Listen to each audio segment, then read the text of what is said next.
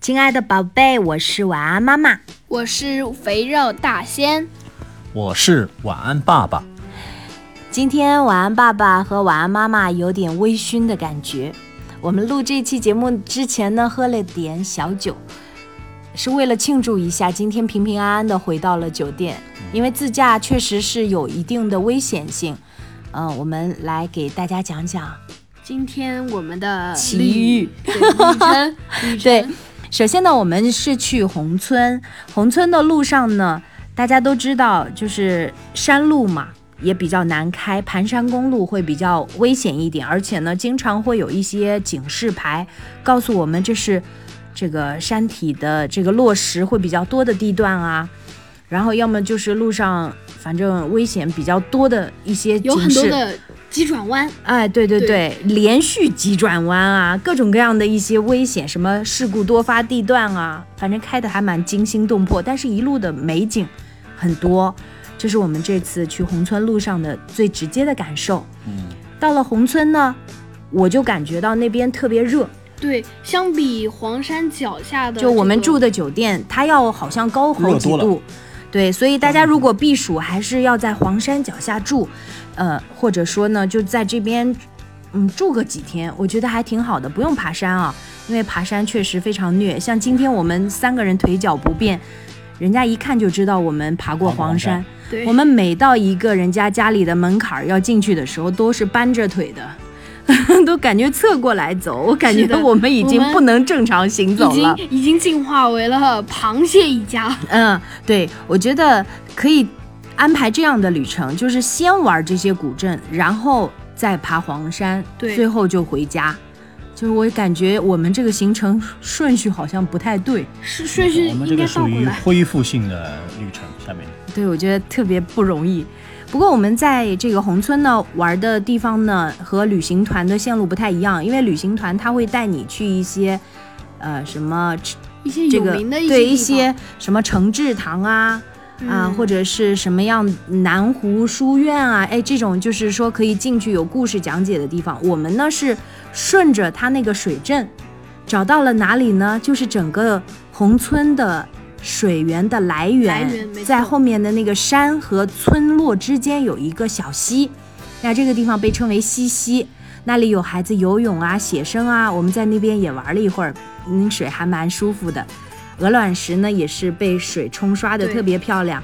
然后还有就是我们遇见了什么呢？好久没有见到的青青蛙，蛙，对，真的是好久好久没有见到了。一般见到都是癞蛤蟆，嗯，对，只有风景这么美的地方哈、呃，可能才会有青蛙愿意住在这儿吧。然后我们接下来一站是去的碧山书局，碧山书局的路上我们遇到了牛没错，对，一开始我们开过去了，后来我跟晚安爸爸说：“快快快，我们去追牛对，！”追牛，对，我们就我追我上刚了。刚就调侃， 就是开始还说人家看到我们追牛，对赶紧跑，但是幸好我们追上了。是的，这个最后一只小牛，因为刚才电动车挡了一下，它就特别不甘心嘛，然还后呃还想让还我们回给了它一下 头 对，还跑到我们车面前走了一下，意思是来来来，给我拍个特写。在碧山书局，呃，我觉得嘖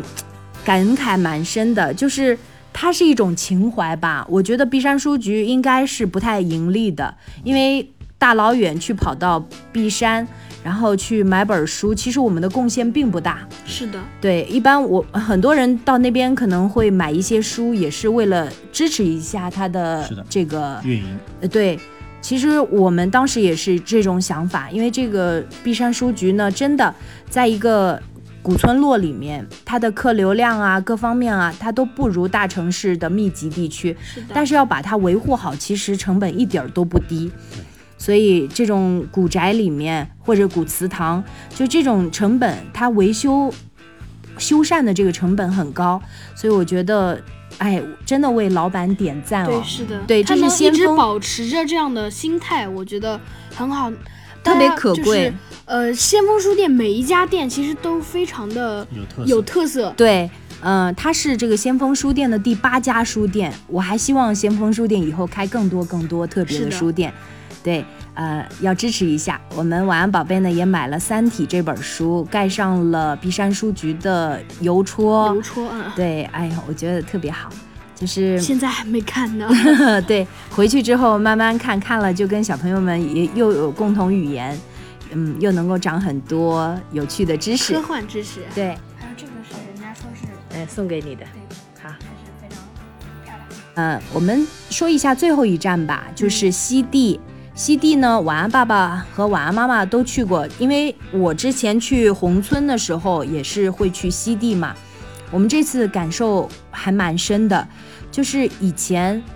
都是晚安在中午或者上午人很多很多的对时候去。而且就是就包括宏村跟团的时候，每一次去的那几个地方都跟我们这次去的地方不太一样。对，对，所以有时候自由行、自驾游还是蛮好的。我们在西地呢，也是傍晚时分进去，然后就看到了当地人，哎，扇着蒲扇生火做饭，然后还有就是老奶奶，哎，走到外面纳凉啊，然后这种非常非常真实的一个古村落的样子。很淳朴，就是对，我们在人家的小院儿里也给他们拍了一下这个家里面的环境啊，然后感觉特别好，而且那里养狗的人家也特别多 嗯是，的我又特别怕狗， 对，呃，这里呢还有这种在这个古老的墙上打上电影的这样的介绍，包括里面有一些民宿，它还会哦特色。的对这些民宿呢，晚上还会有这个逐客一些的课程，活动嘛，对应，该它是是嗯的免费给这个住入住的哎的客人来安排的。而晚上我们出来的时候还有那个水幕电影，当时我们在看的时候还蛮尖叫的，觉得对哇，我们好幸运啊，幸好是晚上走，不然白天就看不到了。但其实所有的幸运带来的都是。 有一些礼物送给我们，就是晚上我们开车回去的路上，确实特别特别的惊险，因为今天晚上的天气不太好，然后就是我们看到山的那边在闪电，对，就闪电的时候你会看到那个山的剪影，是的，特别恐怖，好多大山嘛。我们在开车那个盘山公路上面就看不清楚，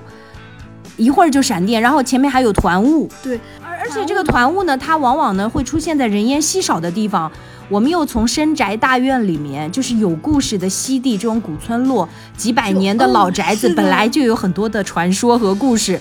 然后我们回头在路上，一路上就是看到那些迷雾。我们在森林里面开着车，然后我们一家三口最感动的时刻就在就那个时候，我们三个人三个手人手拉在一起，抓在一起，对对对，就感觉到哎呀特别幸福，就是有家人的感觉。我我们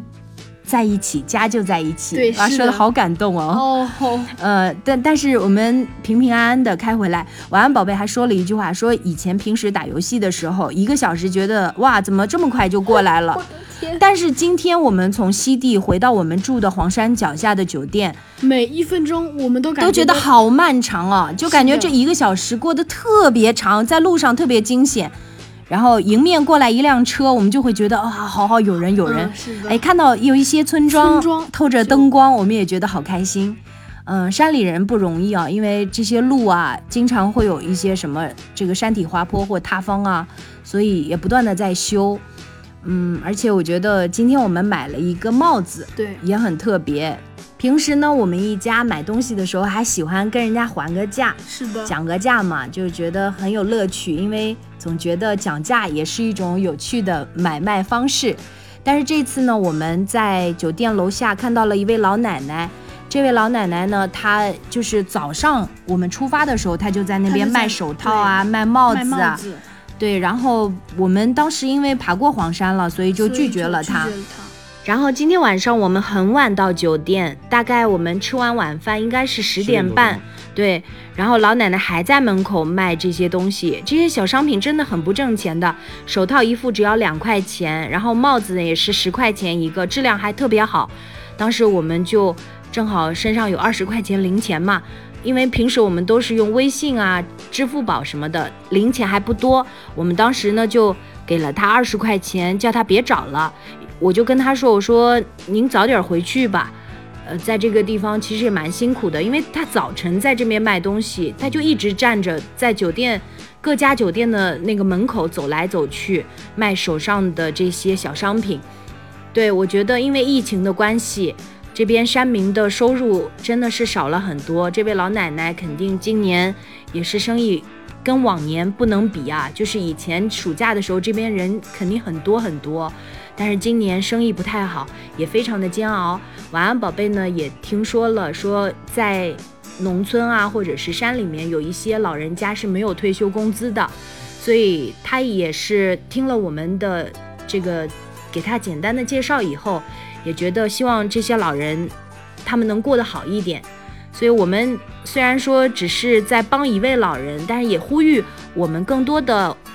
家庭，如果说有机会到山里面旅行啊，或者是去乡村旅行，看到一些老人家卖东西，我觉得还是支持一下，因为很多老人真的是没有退休金，就靠自己，就是老了以后能挣一些小钱，就算是自己的一些生活养费老金，对养老金，对我觉得。希望大家能帮吧，而且他们卖的东西真的非常的便宜，不贵。就我希望大家都能够，就是多一些给他们的机会，是的，因为确实大家今年疫情的关系都不容易。好啦，今天晚安宝贝的这个帽子帅帅的啊，也很可爱，我们都非常的喜欢，也希望大家来黄山旅行的时候带回去更多的美好回忆。